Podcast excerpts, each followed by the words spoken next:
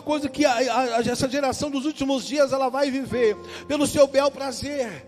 E sabe que a Bíblia diz que muitos dos últimos dias eles escolherão os seus pregadores, os seus profetas. Por quê? Porque eles falarão coisas boas aos seus ouvidos. Eles falarão coisas boas. Oh, amado, posso ser sincero contigo? Ame o profeta que te corrige. Ame o pastor que usa do cajado para pastorear a sua vida. Ame as pessoas que têm com você uma palavra de exortação.